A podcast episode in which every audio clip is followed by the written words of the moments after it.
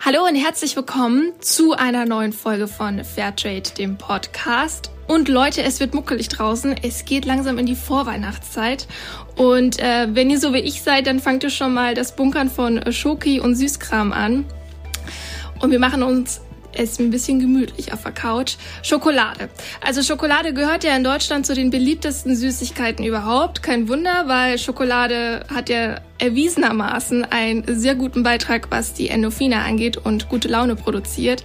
Aber was vielleicht einige von euch nicht wissen, ist, dass der Kakao einen ganz bitteren Nachgeschmack bekommt, wenn man sich überlegt, was die aktuelle Studie, die jetzt im Oktober übrigens veröffentlicht wurde, über Kinderarbeit im Kakaoanbau aussagt. Denn diese Studie wurde 2018, 2019 erhoben und wurde auch in Auftrag gegeben von der US-Regierung übrigens.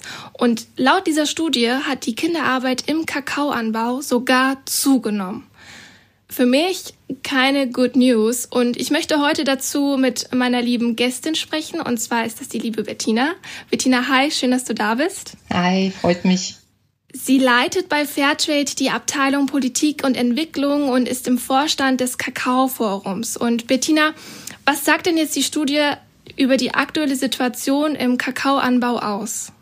Ja, sie sagt leider tatsächlich nichts Gutes. Fast 1,5 Millionen Kinder arbeiten gemäß dieser Studie in Ghana und der Elfenbeinküste in gefährlicher Kinderarbeit. Das heißt, es betrifft fast die Hälfte aller Kinder in ländlichen Haushalten in den Kakaogebieten von diesen beiden wichtigsten Herkunftsländern für Rohkakao. Also das ist wirklich dramatisch. Und wenn man sich dabei vor Augen führt, dass ähm, Kakao für rund 14 Millionen Menschen die Lebensgrundlage bildet, dann sieht man, welche Bedeutung das eben auch hat. Ja, und das, hm. was, wenn du sagst, es sind 1,5 Millionen Kinder, also welchem, von welchem Alter sprechen wir? Sind das ganz kleine Kinder? Sind das Kinder vielleicht schon im Teenageralter? Also welche, welche Altersspanne ist das? Das ist ganz breit, also Kinder ähm, zwischen 6 und 15 Jahren im Prinzip, die davon betroffen sind. Oh wow. Krass. Und warum ist die Lage so schlimm? Also das Problem von Kinderarbeit ist meiner Meinung nach ja schon längst bekannt. Also wir wissen ja, dass das existiert und dass das passiert, aber warum ist das wieder so schlimm geworden? Ja, es ist eigentlich nie wirklich weggegangen. Also wir haben zwar schon ganz, ganz viele ähm, Initiativen gehabt, ganz viele Programme wurden aufgelegt, auch äh, von Unternehmen der Kakao- und Schokoladenindustrie, ähm, die im Rahmen einer freiwilligen Selbstverpflichtung sich schon 2001 verpflichtet haben, die schlimmsten Formen der Kinderarbeit eigentlich bis 2005 zu beenden. Das muss man mal überlegen, wie lange das her ist. Das ist jetzt schon 19 Jahre her, diese Verpflichtung. Und das ist aber immer wieder gescheitert. Das Protokoll, ähm, in dem das festgehalten wurde, das wurde immer wieder verlängert. Und aktuell besteht es auch noch und hat das Ziel, bis 2020 die ausbeuterische Kinderarbeit um 70 Prozent zu reduzieren. Aber diese Studie zeigt halt, dass auch dieses Ziel wieder nicht erreicht wurde. Und das liegt meines Erachtens daran, dass eben sehr wichtige Aspekte immer wieder ausgeklammert werden. Und dazu gehören der hohe Preisdruck im Markt für Kakao und die Praktiken des globalen Handels. Und das bedeutet, dass eben die, die Farmer, die Bäuerinnen und Bauern nicht ausreichende Einkommen erhalten, um reguläre Arbeitskräfte bezahlen zu können, um ihre Produktionsprozesse zu verbessern. Und ähm, das führt dann dazu, dass sie auf die billigste Form der Arbeitskraft zurückgreifen, nämlich auf die Kinder. Also ich habe gerade wirklich die ganze Zeit mit dem Kopf schütteln müssen, während du das erzählt hast, weil es für mich unbegreiflich ist, dass man nach wie vor so unschuldige kleine Wesen, die eigentlich noch so viel vor sich haben, direkt in so katastrophale Situationen und in so Arbeitsbedingungen reinschiebt und ähm, das so ausnutzt. Du hast jetzt auch gesprochen von ähm, schlimmer ausbeuterischer Kinderarbeit und, und generell Kinderarbeit. Was, wo wird denn darin unterschieden? Und jetzt 2020 ist ja schon fast vorbei. Warum ist bis jetzt nichts passiert? Ja, ähm, wie gesagt, also es ist, es ist durchaus einiges passiert, aber es, es hat halt alles nicht ausgereicht, weil eben die, die grundlegenden Probleme nicht angegangen werden. Und ähm, ja, der Unterschied zwischen ähm, Kinderarbeit und ausbeuterischer Kinderarbeit ist eben die Frage, ob das Kindeswohl gefährdet ist.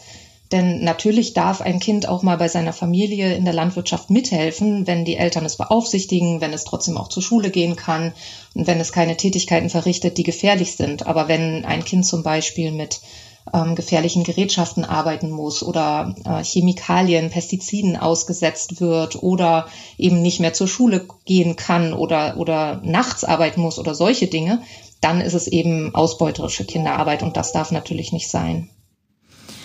Also mir kam jetzt in den Sinn, dass ja bei Fairtrade zum Beispiel die Schokolade, ähm, Fairtrade verbietet ja Kinderarbeit generell. Deswegen weiß ich zum Beispiel, wenn ich faire Produkte kaufe, dass ich so etwas schon mal nicht unterstütze mit meinem Geld, was mir ein einigermaßen gutes Gewissen beschert, muss ich ganz ehrlich zugeben. Vielleicht achtet ihr das nächste Mal ja auch darauf. Ähm, warum gibt es denn noch solche Zustände? Ja, das ist ähm, leider tatsächlich so, dass der Anteil von Fairtrade-Schokolade einfach immer noch zu klein ist am Markt. Also wir haben in, in Deutschland um die 400.000 Tonnen Kakaobohnen, die pro Jahr ähm, von der deutschen Schokoladenindustrie verarbeitet werden. Das ist eine ganz schöne Menge. Und der Marktanteil von Fairtrade-Kakao liegt aber nur bei etwa 8 Prozent. Das ist schon gut, weil ähm, das über die letzten Jahre wirklich mehr geworden ist, aber es ist halt immer noch nur ein kleiner Anteil. Und dementsprechend ist natürlich auch die Auswirkung, die wir dadurch erreichen können, auch nur äh, begrenzt. Und ähm, ja, das ähm, ist das Problem, das wir da haben und wodurch wir eben auch die, die vielen Vorteile, die der faire Handel den Bäuerinnen und Bauern bringt, eben nicht so vielen Menschen ähm, zuteil werden lassen können, wie wir das gerne hätten. Und ja. Ich, sorry, ich, weil, weil du das gerade so erklärt hast, ähm, da frage ich mich gerade, wenn das aktuell noch nicht reicht und wenn wir gerade mal, also wenn faire Schokolade am Markt gerade mal 8% ausmacht, was muss denn passieren, damit die Schokoladenbranche generell ähm, fairer wird oder ähm, ja vielleicht auch kinderfreundlicher endlich mal wird? Ja, ich glaube, dazu gehören verschiedene Aspekte und, und ein Aspekt, der ganz wichtig ist, ist, dass wir eben über die freiwilligen Ansätze hinaus auch Verbindlichkeit schaffen müssen und die politischen Rahmenbedingungen beeinflussen müssen. Ähm, ein Beispiel dafür ist das aktuell debattierte Lieferkettengesetz. Ja, äh, ich habe gerade darauf gewartet, dass du das Lieferkettengesetz ansprichst. Ich weiß nicht, ob ihr euch ein bisschen schlau gemacht habt. In den sozialen Medien wird ja das Lieferkettengesetz ziemlich hart debattiert und diskutiert und alle, die so ein bisschen in der nachhaltigen Community unterwegs sind, so wie ich, wissen vielleicht auch, was aktuell los ist. Ansonsten dringend mal die Suchmaschine anschmeißen und über das Lieferkettengesetz äh, sich informieren, denn die aktuelle Situation in Deutschland ist jetzt nämlich so, dass die Einhaltung von Menschenrechten in globalen Lieferketten freiwillig ist. Und das muss man sich mal auf der Zunge zergehen lassen. Ich, ich persönlich finde, dass das so nicht sein kann. Das muss irgendwie überprüft werden. Und da frage ich mich, Bettina, was können wir da vielleicht tun? Oder was können wir als Endverbraucher, wenn wir das nächste Mal einkaufen gehen wollen, worauf können wir achten oder womit können wir helfen? Ja, das, das ist eine super Frage. Also zum einen ist es ja so, dass es noch sehr umstritten ist, ob dieses Lieferkettengesetz jetzt kommt oder nicht. Und natürlich können alle dazu beitragen, indem wir lautstark dafür eintreten, dass es so ein Lieferkettengesetz geben muss. Und dass das auch die gesamten Lieferketten bis zum Rohstoff, also in diesem Fall zum Beispiel bis zu den Kakaobohnen, umfassen muss. Und dass es genau wie du sagst, auch wirksame Kontrollmöglichkeiten geben muss und auch zum Beispiel eine Haftung beinhalten muss ähm, für die Unternehmen, wenn sie wirklich Sorgfaltspflichten ähm, verletzen und, und Menschenrechtsverletzungen zulassen in ihren Lieferketten. Und ganz wichtig, das habe ich ja vorhin gesagt, ist das eine grundlegende Frage, um Kinderarbeit und aber auch andere Probleme zu bekämpfen, die Frage nach den Einkommen der Familien ist. Und deswegen muss eben auch die Frage nach Einkommen und Preisen in diese ganze Debatte einbezogen werden. Und da können sich auch alle dafür einsetzen. Und ähm, was ich jetzt überlegt habe, ich habe gerade so mein äh, Lieblings-Supermarktregal vor mir. Also wenn ich in der Süßwarenabteilung bin und Schokolade kaufe. Es gibt ja ganz viele verschiedene Arten von Schokolade und es gibt ja so viele Hersteller. Wie könnte man die Hersteller dazu animieren, ihre Schokolade insgesamt vielleicht fairer zu gestalten. Also du hast es gesagt vorhin, Preise spielen eine ganz wichtige Rolle und man sieht ja gerade in der Vorweihnachtszeit immer öfter ähm, Angebote und reduzierte Sachen und also man kann sich doppelt und dreifach mit allem eindecken. Das ist vielleicht gut für uns, aber im Umkehrschluss, wie, wie, wie wirkt sich das auf die Leute aus, die Kakao anbauen und produzieren? Was verdient die überhaupt noch?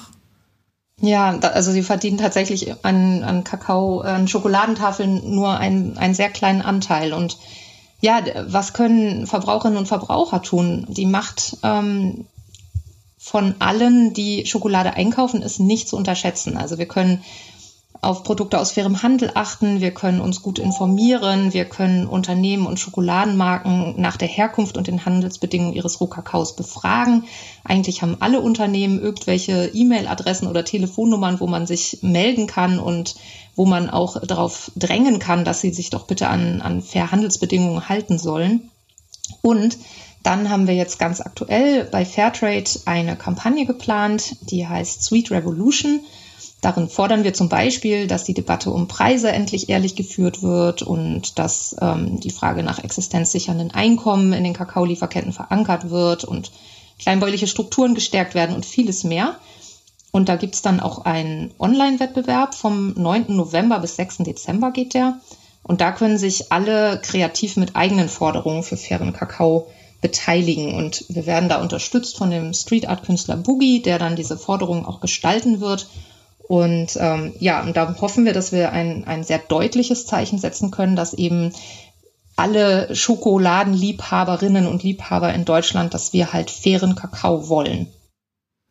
Nochmal ganz kurz zu dem Siegel, wenn ähm, es gibt ja verschiedene Fairtrade-Siegel. Das hatten wir auch in vorherigen Folgen von unserem Podcast besprochen. Wenn du vielleicht ein, zwei Folgen zurückgehst, dann kriegst du auch was zu dem Thema Siegeln mit. Bettina, kannst du noch mal kurz erklären, wie das Siegel aussieht, wenn es sich um fairen Kakao handelt? Also worauf muss ich speziell achten, wenn ich jetzt eine Tafel Schokolade kaufe? Wie sieht das Siegel aus? Genau, also für Schokolade kann es, ähm, können zwei Siegel zum Einsatz kommen. Entweder das ganz normale, bekannteste Fairtrade-Siegel mit dem schwarzen Untergrund. Das heißt dann, dass in dieser Schokolade wirklich alle Zutaten, die fair gehandelt verfügbar sind, auch fair gehandelt sind. Also über den Kakao hinaus eben vielleicht auch der Zucker oder irgendwelche Mandeln oder Vanille oder was auch immer dafür Zutaten drin sind. Oder es gibt eben auch das Rohstoffsiegel für Kakao. Das ist dann auf einem weißen Untergrund und da steht dann Kakao daneben und das heißt dann eben in dieser Schokoladentafel ist der Kakao fair gehandelt. Das heißt, in Bezug auf den Kakao macht man mit beiden Siegeln alles richtig. Ich guck mal gerade hier. Ich habe ich hab mir schon Lebkuchen gekauft, Leute. Ich muss ähm, das leider zugeben. Und ich habe vegane Lebkuchen natürlich gekauft, wie ihr wisst. Und ich habe nachgeguckt. Bei mir ist auch das Fairtrade-Siegel drauf. Und es ist auch so, wie Bettina beschrieben hat, der Zusatz drauf äh, Kakao. Das heißt, meine Lebkuchen sind fair. Deswegen schmecken die mir jetzt wahrscheinlich umso besser. Ähm, Cool, ähm, danke, dass du das nochmal erklärt hast, worauf man speziell achten muss bei dem Siegel. Und die Frage nochmal zu dem Lieferkettengesetz. Ähm, du hattest jetzt konkret angesprochen, was wir als Verbraucher machen können, E-Mail-Adressen raussuchen, dem Konzern schreiben und nochmal auf die Siegel achten beim Einkaufen. Ähm, wie können wir oder vielleicht sogar Fairtrade ähm, auf die Politik und auf die Unternehmen einwirken, damit sie sich vielleicht mehr für den nachhaltigen oder vor allem für den fairen Kakaoanbau einsetzen oder einbringen? Ja, das eine ist, ähm, dass es eine Initiative gibt. Das ist eine ganz breite Initiative von ganz vielen Organisationen gemeinsam, die heißt Initiative Lieferkettengesetz. Da kann man einmal nachschauen auf der Website. Da gibt es ganz, ganz viel Hintergrundmaterial und da gibt es auch Petitionen, die man unterstützen kann an die Bundesregierung, dass sie dieses Gesetz jetzt verabschieden soll und dass sie es gut gestalten soll. Und ähm, in Bezug auf die Unternehmen ist, glaube ich, super wichtig, dass wir zeigen, dass ein Lieferkettengesetz einfach allen nutzen wird. Denn die Unternehmen, die jetzt schon fair handeln und mehr ähm, auf Menschenrechte und auf Umweltschutz und so weiter achten, die haben äh, ja auch oft Kosten dadurch. Und andere Unternehmen, die das nicht tun, die sind eigentlich in einem unfairen Wettbewerb. Und ähm, das würde für die, für die Vorreiterunternehmen natürlich auch bedeuten, dass es für sie einfacher wird, wenn die anderen Unternehmen eben auch nachziehen müssen und auf Menschenrechte und Umweltschutz achten müssen. Und außerdem bietet so ein Lieferkettengesetz auch mehr Rechtssicherheit. Hm, da wird gerade unheimlich viel Angst geschürt, ähm, dass ein Unternehmen quasi schon mit dem Bein im Gefängnis steht, wenn, ähm, wenn da jetzt irgendwas in der Lieferkette passiert, aber das stimmt so nicht. Da müssen wir, glaube ich, auch gucken, dass eben so falsche Ängste abgebaut werden. Ähm, denn es geht ja immer nur darum, was wirklich im Bereich des, äh, ja, des Möglichen des Unternehmens liegt, dass sie das eben tun sollen, damit keine Menschenrechtsverletzungen passieren. Ähm, ja, letztendlich heißt es natürlich auch, dass das Lieferkettengesetz alleine nicht alle Probleme lösen kann.